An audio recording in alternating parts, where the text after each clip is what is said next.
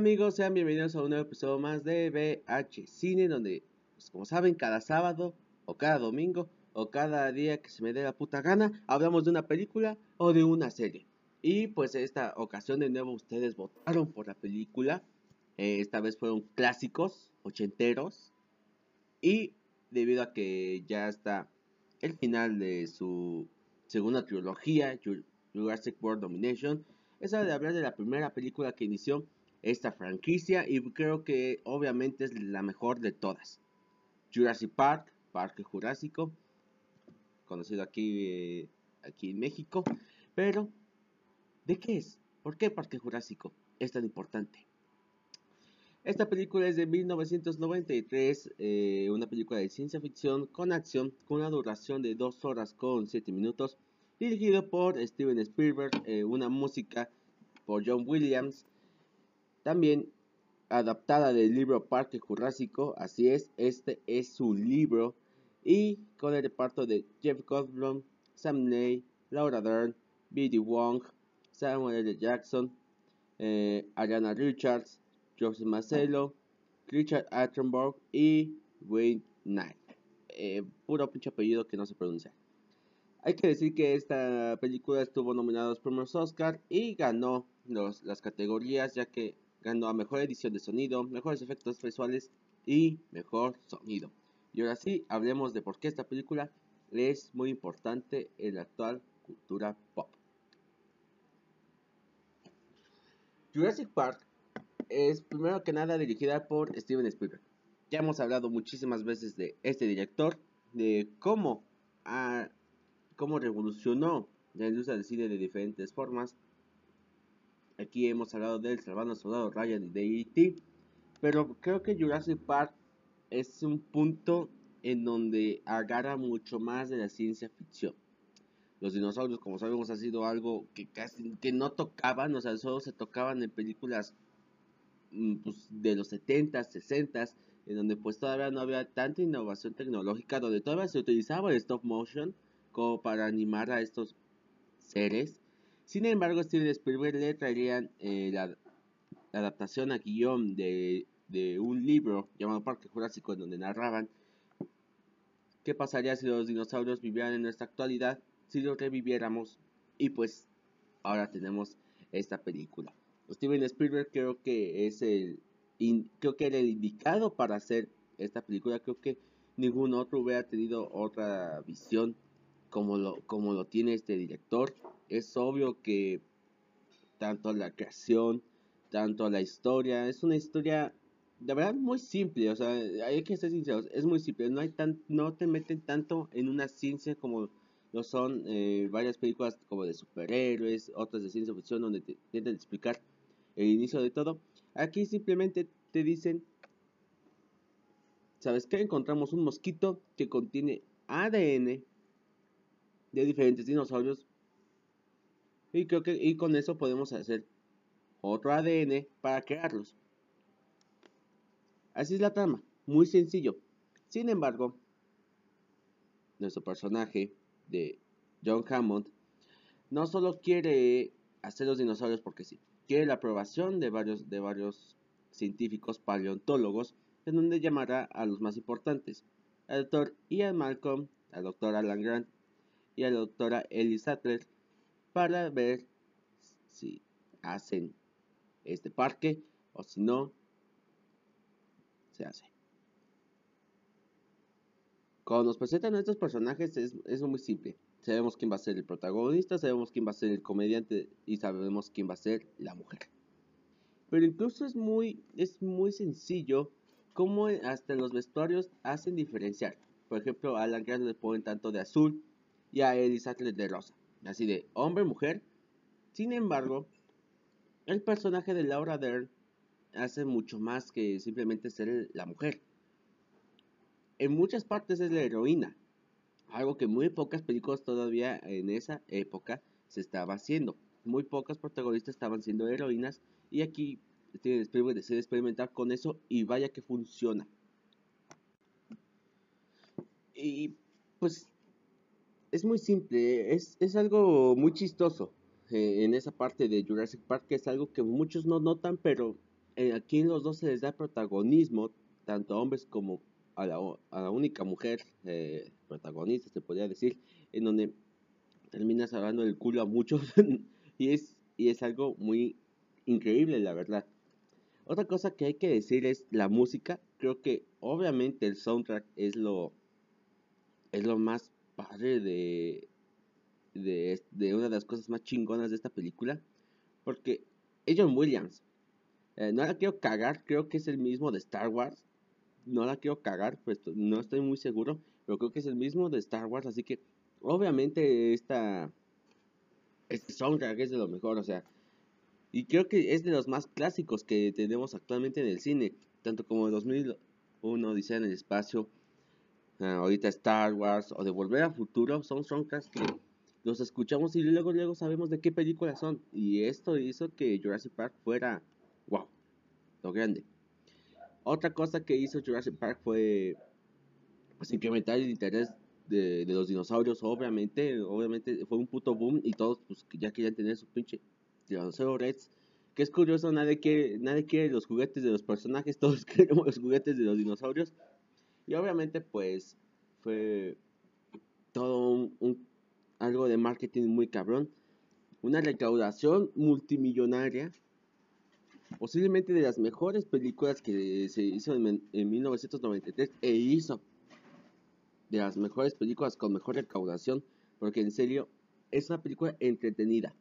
No creo que entregue algo más, hay que ser sinceros, Jurassic Park no entrega algo más. A lo mejor te entrega un mensaje de que todos los seres vivos debemos de tener nuestro propio espacio, no podemos vivir enjaulados, todos necesitamos sobrevivir, pero al mismo tiempo tener libertad. cada quien tiene su forma de ser como especie y aún así, creo que no te genera otro mensaje más. Porque es una ciencia ficción, acción. Muy pocas películas de ciencia ficción te dejan varios mensajes. Por ejemplo, Interestelar es una, es una de muy pocas. Pero por ejemplo, alguien dígame, Star Trek, ¿qué, qué carajo te va a hacer? O, Cloverfield, no te dan un mensaje, simplemente te muestra algo que nunca has visto. Esto es lo que hace Jurassic Park te muestra algo que no has visto nunca. No sabes cómo son los dinosaurios, no, no tenemos los fósiles, sin embargo no sabemos cómo hubiera sido en realidad. Y, nos crean esta tensión en, en todo el juego de que vas a ver a los putos dinosaurios ahí. Pues obviamente nos va a sorprender mucho. Sin embargo, como les digo, esta película no creo que te lleve a un mensaje. No está hecha para eso. Y eso no está mal. Está perfecto. Porque eso hace que Jurassic Park sea una gran película. No juega con sentimientos, no juega con muchas cosas. Juega con los sentimientos de, por ejemplo, te pone tenso, eh, en que hay, hay, hay, aspectos de miedo, en donde dices, no mames, le va a cagar la chingada a ese güey, por ahí está el T-Rex. Por ejemplo, hay que ser sinceros. La primera escena, en donde todos nos cagamos de miedo, es cuando se escuchan los pasos del T-Rex y nada más ven cómo el agua va de gotita en gotita. Esa es ese es el momento en donde todos nos soltamos el puto miedo y aparece por primera vez el T-Rex. Y wow, qué momento.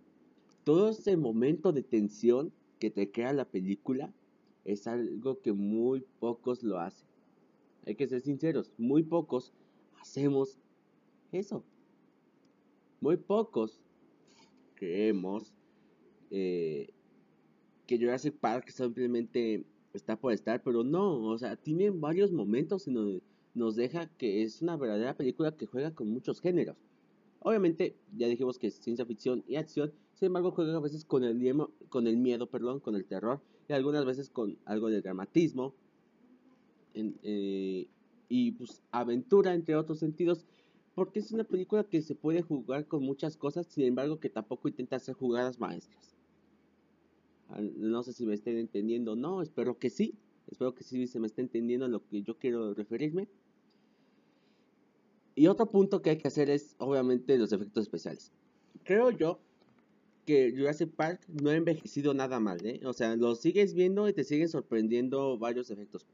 Es cierto que, que pues ahorita con las de Jurassic World ha mejorado un chingo más, Sin embargo, todavía se sienten frescas al ver Jurassic Park. Si la ves de nuevo, se siente fresco, se siente muy bien. La, la trama no se siente, todavía no se siente para nada pesada. Por ejemplo, como lo que pasa en Jurassic Park 2. Que la verdad no es por nada, pero seamos sinceros, casi nadie termina esa película porque está de puta hueva. y pues también Jurassic Park 3 eh, tiene un movimiento algo rápido. Sin embargo, se enfrasca en otras cosas y termina siendo un pequeño bajón para siendo un pequeño bajón, pero un pequeño escalón arriba por la cagada de la 2. Obviamente, y es curioso que Steven Spielberg sí estuviera involucrado en la 2. En la 3 no creo que no estuvo. Pero pues ya, eso hablemos un poquito más al rato. Los efectos especiales aquí, eh, algunos sí fueron en CGI, algunos sí fueron a computadora, sin embargo otros fueron mecánicos. Por ejemplo, el Triceratops, eh, esa escena en donde se bajan del carro y decide y bajan a ver a Triceratops que está pues mala. Pues deciden curarla, se le de todo, ah, deciden curarla. Esa era, un mecatrónico, un robot, tipo robot, algo que se pudiera movilizar mientras estuviera ahí, algo que mm, en varias ocasiones usaron. Sin embargo, por ejemplo, los eh, el T-Rex y los Raptors, en donde pues andaban moviendo, sí fue a computadora. Se, creo que hubo algunas escenas donde se utilizó el stop motion, por lo mismo. Imagínense, en 1993 todavía animar dinosaurios, pues todavía estaba cabroncísimo. Pero como les digo, no se sienten viejos, se sienten todavía frescos. Tal vez en unos 10 años todavía, a lo mejor se puede decir ha envejecido mal. Pero yo creo que actualmente si la vemos de nuevo no se va a sentir así. Otra cosa que quiero decir es que creo que los personajes son muy, son muy carismáticos en cierto sentido. Por ejemplo, John Hammond, que es Richard Attenborough, eh, es creo que uno de los personajes que mejor decimos, güey, no lo puedes odiar porque simplemente pensaba en una diversión y sin embargo, al ver toda la catástrofe que hizo, dice, ¿en qué ¿por qué vergas, güey? Yo solamente quería que se divirtiera, no, no que fuera una puta matanza porque, como sabemos, murieron varios personajes ahí, o sea, normalmente. Esta película ya tiene más de 20, casi va para los 30 años, así que sería una estupidez si no la si no la si no la han visto, en serio. Otro que creo que un personaje igual muy interesante es Alan Grant. Más que nada porque juega este papel de que yo no quiero involucrarme con nada, no quiero ser involucrado con el nuevo mundo, quiero involucrarme en el pasado. Pero como va avanzando la trama, vemos que igual en vez de estar en el futuro, en el pasado, quiere estar en el presente. Dice, me debo de enfocar en lo mío. Y ahora vemos este, este concepto de ser la mujer que la mujer paleontóloga que nada más se sorprende por cómo está y no hace nada a hacerle una de las heroínas a ser una de las heroínas principales y que salva a los nietos de, de John Hammond también tenemos a es curioso tenemos a Samuel L. Jackson aquí o sea sí ese ese hombre negro que tenemos ahí en las computadoras es Samuel L. Jackson creo que un año, un año antes de que se estrenara Pulp Fiction, con lo que caputaría a, a Samuel Jackson como uno de los mejores actores de la historia. Sin embargo, aparece aquí en Jurassic Park, algo muy chistoso. Tenemos a Jeff Goldblum, que es eh, Ian Malcolm. Eh, caos, todo es caos y sigue siendo caos. Algo, un personaje muy, muy interesante, porque al principio no nos presenta como un arrogante hijo de perra que le vale madre. Sin embargo, como, como va avanzando la trama, vemos que en realidad es un güey que tiene mucho corazón y que se sacrifica y que se puede sacrificar por, por, um, personas que pues ni siquiera conoce. o sea, que sería en verdad un verdadero héroe. Eh, tenemos a personas como Billy Wong que pues, actualmente sería como el villano, porque es el el güey que de nuevo, que de nuevo trae los dinosaurios. Tenemos a, a Richards y a George Macedo como los nietos de John Hammond. Eh, la verdad no son tan destacables, o sea, debo decir que hacen bien en interpretar a los niños que pues necesita la salvación, sin embargo, no aporta nada más a la trama. Y también tenemos a, a Wayne Knight, que es Dennis Nerdy, el que crea todo este puto caos, el verdadero responsable de que Jurassic Park sea el miedo de muchos. Eh, siento que es, le hace bien de tipo villano. Sin embargo, obviamente es un imbécil y pues, se lo chingan luego, luego. Pero creo que, eh, les digo, hay ciertos personajes que sí te tienes carisma. Que que tienen ciertos avances como personajes. Y eso es algo igual que se agradece de muchas formas en, en, muchas películas. Porque hay veces en donde nos concentramos tanto en la trama de, de todo lo demás en todo el exterior, sin embargo, no nos concentramos en el interior. En muchas películas pasa eso. Y creo que aquí, en Jurassic Park, sí se ve de las dos formas. Un avance en, los, en todos los personajes y un avance tecnológicamente en una película. Creo que eso es Jurassic Park y creo que por eso es una gran película. Es cierto que el guion no es el, mejor, o sea, hay que decirlo, es un guion sencillo. tenemos una premisa, tenemos eh, un, desarrollo en donde se está envolviendo un problema y tenemos un desenlace en donde decimos la humanidad siempre va a sobrevivir, sin embargo hay que dejar vivir a las demás especies. Es un guion muy sencillo, sin embargo, que a pesar de su sencillez, hizo crear una de las mejores películas de Steven Spielberg, una de las mejores películas de ciencia ficción, y siempre hay que agradecer que aunque parezca que el guion puede ser de los más sencillos, el guion puede hacer crear las mejores películas de la historia. Es muy simple, se escucha muy simple, sin embargo, en la simpleza siempre hay grandeza. Eh, creo que es todo por hoy. Muchísimas gracias por haber escuchado el episodio de VHC de Jurassic Park. Espero que les haya gustado. Y pues como saben, pueden irlo a, ver pueden ir a ver la nueva película en cines. Eh, esta película Jurassic Park está en HBO Max por si la quieren revisitar. Si se quieren echar todas las películas de nuevo, creo que el mejor lugar es HBO Max. Creo que ahí, están todas las de Jurassic Park. Les recomendaría que no vean ni la 2 ni la 3. Solo si quieren entender algunas cosas, pues véanlas. Pero pasa desapercibido. Eh, creo que sería todo por mi parte. Nos vemos la siguiente semana con una serie hablaremos de una serie. De, creo que. Ya, sí. Hablaremos de una serie muy buena. Hablaremos de una serie y lo pondremos en una encuesta en Instagram. Ya saben que si no se quieren perder ningún episodio de este bonito podcast, pícale en seguir en tu plataforma favorita. No sé en dónde lo estás escuchando, pero pues pícale en seguir para que no te pierdas ninguno de estos, de estos episodios tan hermosos. También te invito a que vayas a seguirme en redes sociales, ahí en, en arroba javi.romero en Instagram. Eh, los invitaría al show que tengo, sin embargo, pues ya esto, esto se estrena en sábado, así que no creo muy imposible que pues lo puedan ver.